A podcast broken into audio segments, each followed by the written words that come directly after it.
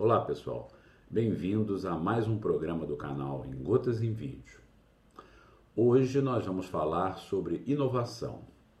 O canal já possui outros programas sobre o tema, mas especificamente neste programa vamos conversar sobre as armadilhas para quem começa a querer implantar processos inovadores em sua organização. Como sempre, o programa gera uma pergunta e a pergunta do programa de hoje é: quais são as armadilhas quando se trabalha com a gestão da inovação? Vamos descobrir agora mesmo? Bom programa. Para responder à pergunta do programa de hoje, quais são as armadilhas quando se trabalha com a gestão da inovação? Eu vou me socorrer da consultoria InnoScience, cujo endereço é innoscience.com.br que desenvolveu um conceito de inovação bastante utilizado hoje pela 3M, chamado octógono da inovação. Esse octógono foi desenvolvido em 2013 e contempla oito dimensões que devem ser trabalhadas para que uma empresa consiga inovar em seus produtos, serviços, processos e negócios.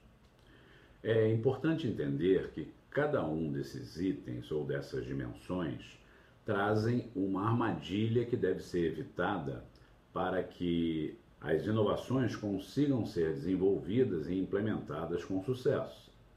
Vamos conhecer cada item desse octógono?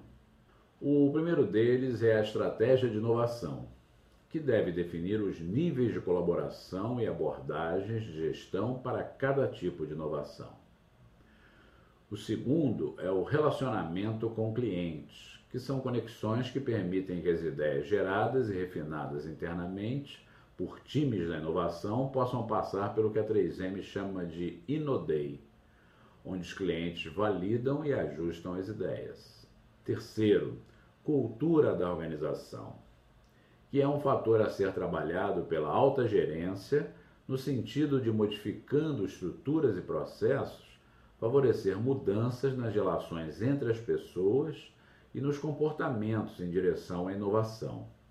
A 3M, por exemplo, permite que até 15% do tempo dos colaboradores seja dedicado a projetos de potencial inovação. Quarto, pessoas envolvidas. A organização deve definir quais os profissionais da empresa devem estar envolvidos em determinado programa de inovação, dependendo da estratégia definida e da área tema da inovação. Quinto, estrutura para inovação, que é o modelo de operação contemplando os programas de incentivo à inovação, onde eles ocorrem, qual a sua duração e os fluxos e critérios que poderão ser integrados para uma possível combinação de programas. Sexto, processo de inovação, que está baseado em ferramentas de TI focadas em inovação elas facilitam a fase de contato com os usuários, como também automatizam o workflow, permitindo que as ideias sejam encaminhadas para diferentes análises. A 3M já utilizou com sucesso um software chamado Nu e o Bright Idea. Sétimo, funding, que são os investimentos destinados à inovação indicando a relevância dada pela alta gestão para as atividades de desenvolvimento de novos produtos, novos processos, novos serviços e novos negócios. E, por fim, a liderança comprometida com a inovação, que mostra todos aqueles que, dentro da empresa, possuem o poder de influenciar outras pessoas em direção à busca da inovação. Além disto, existe a preocupação de que a intenção de inovar não morra no discurso das lideranças, nem que armadilhas impeçam a boa intenção das empresas em inovar. Maximiliano Carlomagno e Felipe Ostscherer, diretores da InnoScience, apontam em um artigo publicado na revista Época Negócios as 10 armadilhas da gestão da inovação. Vamos conhecê-las?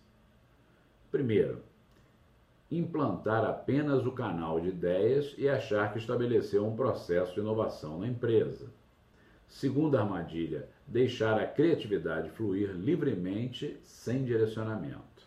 Terceira, pedir os números do projeto, como tamanho de mercado, fluxo de caixa descontado, taxa de retorno de investimento, muito cedo, de forma muito precoce. Quarto, deixar que o pai ou a mãe da ideia façam a gestão do projeto do começo ao fim. Quinto, medir os resultados da inovação apenas pelo ganho financeiro ou número de produtos ou serviços desenvolvidos. Sexto, pedir que cada pessoa dedique um pouco do seu tempo à inovação sem uma coordenação. Sétima armadilha: estabelecer uma verba do orçamento para inovação sem detalhar seu foco. Oitava, exigir que no projeto piloto da inovação já se tenha resultados financeiros significativos. Nona armadilha: trabalhar na perspectiva de que quanto mais projetos, melhor.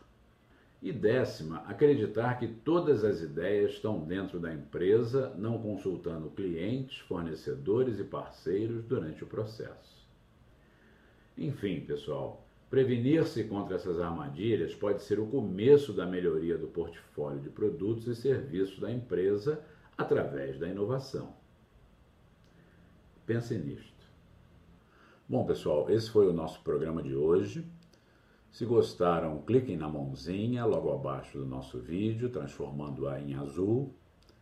Não se esqueça de se inscrever no nosso canal, botão vermelho logo abaixo do vídeo também. É muito importante a sua inscrição para nós. Se quiser entender um pouco mais o tema apresentado hoje, o endereço do post que originou o programa também se encontra logo abaixo do nosso vídeo.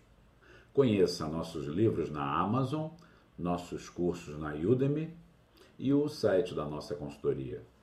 Os endereços também estão logo abaixo desse vídeo. Espero vocês no nosso próximo programa. Até lá!